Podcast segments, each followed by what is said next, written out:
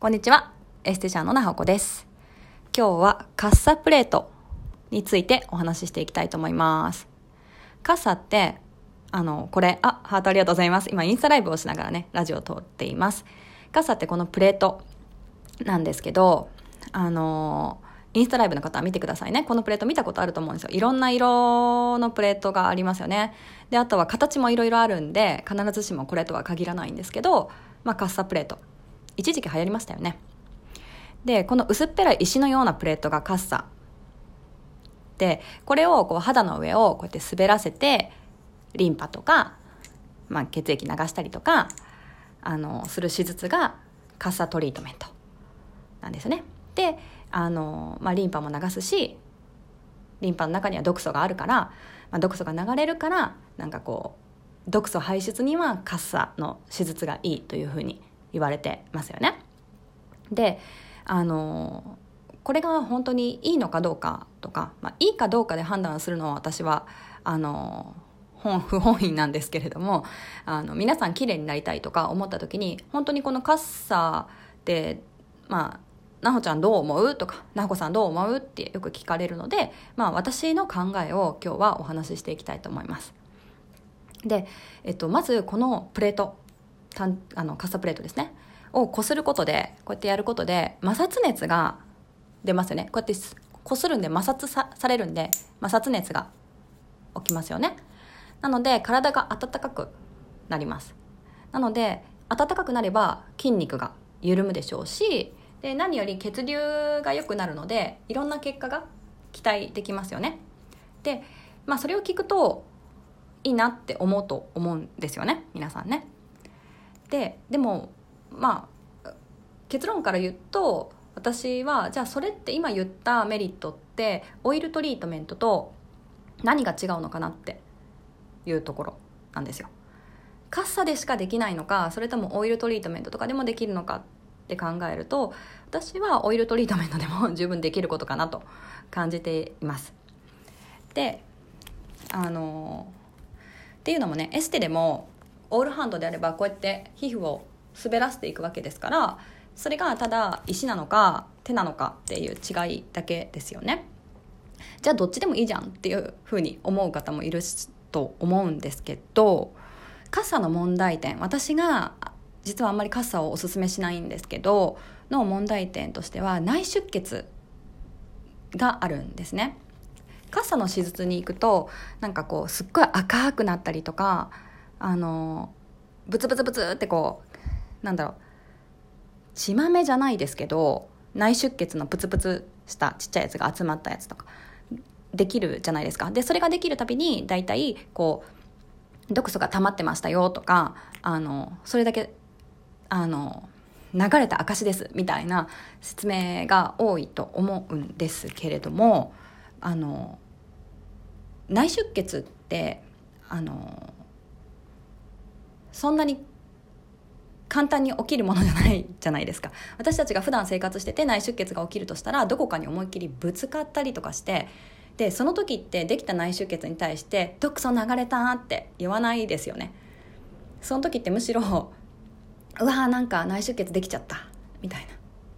あんまりいいイメージないですね。だってこれって怪我と一緒なわけですよ。なので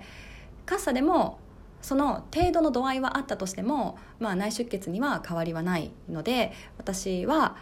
あのあんまりいいなとは自分は魅力を感じていないんですね。なぜかっていうと要するに内出血ができてしまうと,、えーと、例えばあの炎症が起きてくるんですねその部分に。で炎症ができるとじゃ炎症を止めるために抗炎症ホルモンって言って炎あの炎症を止めるホルモンがあるんですけどそれが体の中からいっぱい出てくるんですよね。あとは血管がまあ簡単に言うと破れちゃってるんで、まあ、それを修復するためにビタミン A とか亜鉛とかいろんなあの栄養素が体の中で動員され始めるわけですよね。治すために。でそれがもし超元気な人だったら別に何の問題もないかもしれないんですけどもともと女性って私が個人的に感じてるのはやっぱり生理もあるし出産もあるし子育てもあるしうんで家事もやりながら家庭のこともやってってもうすでに結構体がいっぱいいっぱいな方が多いと思うんですよ。うん、そんな方が あのただでさえ日々こう回すのが精一杯の中でそれを治すために栄養をそこに投入したいか使いたいかっていうとって私は思うんですね。うん、ここまで皆さんついてきてますか？そう。でそもそもじゃあ毒素ってよく言いますけどエステでね、まあ、カッサなんて特にですけど毒素って何ですかっていう気になりますよね。で毒素にもねいろいろあるんですけど、まあ、こういった手術でアプローチできる毒素っていうのは私はあなるほどね。わあ嬉しい。ありがとうございます。